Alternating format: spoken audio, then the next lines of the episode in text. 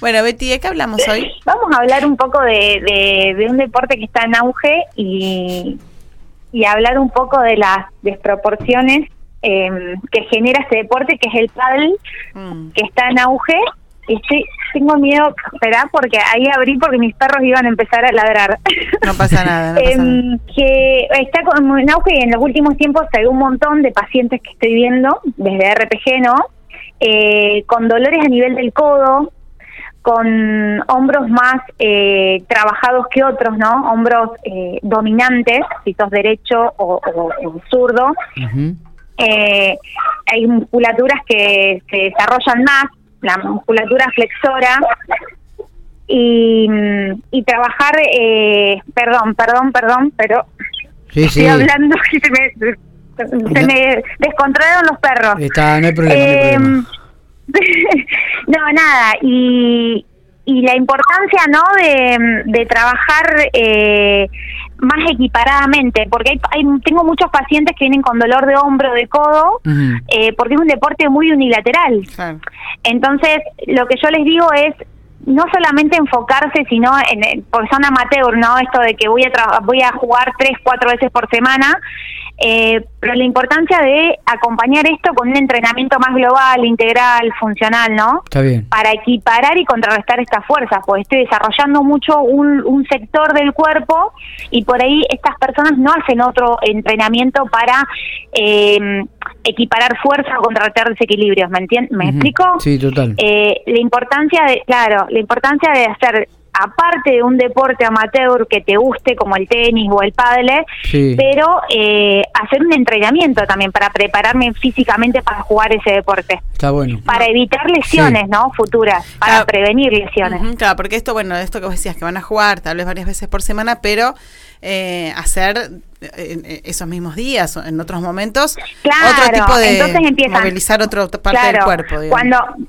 Claro, para equilibrar, o sea, si yo tengo una cadena que la estoy trabajando mucho, como la cadena anterointerna, la cadena anterior, por el golpe que genera el, el, por ejemplo, en el pádel, estoy dándole mucha fuerza a una cadena muscular y otra cadena que está vencida, eh, que sería la cadena posterior, se inflama. Entonces, nada, este picóndilo, este donde se insertan de diferentes músculos, se inflama y genera dolor.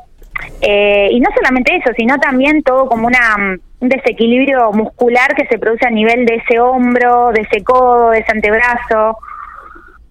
Eh, nada, eh, desde RPG estoy viendo varios varios pacientes, ¿no? Que juegan al, al padre, donde los pones en tensión, en, con respiración y demás, y ves los, las asimetrías, ¿no? tengo en este momento una, una chica que juega al padre muy bien y que bueno, uno de sus problemas es que no tiene tiempo para entrenar, hacer un, entrenamiento más integral y yo le decía que va, va, a generar lesiones o dolor si se enfoca solamente en ese deporte y no y no en, un entrenamiento global también para acompañar a jugar ese deporte. Claro, porque justo ese deporte es re, eh, digamos... Es muy unilateral, ¿viste? Es como... Otros claro, entonces es como que el básquet, no solamente hay que hay que ir sobre el dolor con la fisioterapia o qué sé yo a través de manipulaciones de masajes y demás eh, sino también estirar y, llevar eh, bajarle la atención a, esos músculos vencedores. Bueno vos sabés que una de eh, las pocas una de las pocas cosas que, que, hacemos digo porque uno por ahí va a jugar a un partido de fútbol digo es esto de hacer un precalentamiento previo estirar un poquito o estirar y después post partido, post actividad, también volver a estirar, ¿no? Y, me parece que esto es, fundamental y elemental.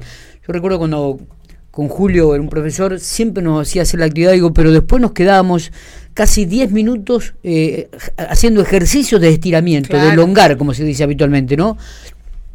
Para, para, como vos decís, ¿no? darle oxígeno, volver a la normalidad, quitarle la exigencia, quitar cualquier tipo de contractura que pueda provocar una lesión posterior. Claro, eh, equiparar fuerzas, contrarrestar esos desequilibrios, movilizar rangos, tener buenos rangos de movimiento de ambos brazos, ¿eh? no solamente el brazo con el que golpeo y le doy el saque y le doy el, eh, con el que, digamos, eh, activo todo el tiempo muscularmente, y la entrada en calor siempre tiene que ser más activa, dinámica, eh, para activar la musculatura y después una buena recuperación cuando termino, elongar más pasivamente para relajar esos músculos, sostenerlo, em, pero a la vez equiparar fuerzas eh, teniendo un entrenamiento más simétrico, ¿no? Lograr la simetría para no tener estos desequilibrios. Totalmente. Y después, eh, lo vimos mucho en el, en el curso este que hicimos de kinefilaxia,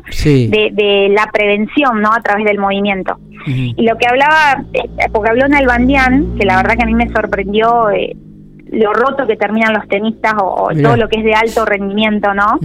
eh, con muchas eh, artroscopías de, de hombro, de codo, eh, de cadera. Eh, y como el, tema de, que no A ver, la clave siempre el movimiento es positivo. ¿eh? El tema es elegir el movimiento correcto y el ejercicio y la actividad física para cada paciente, ¿no?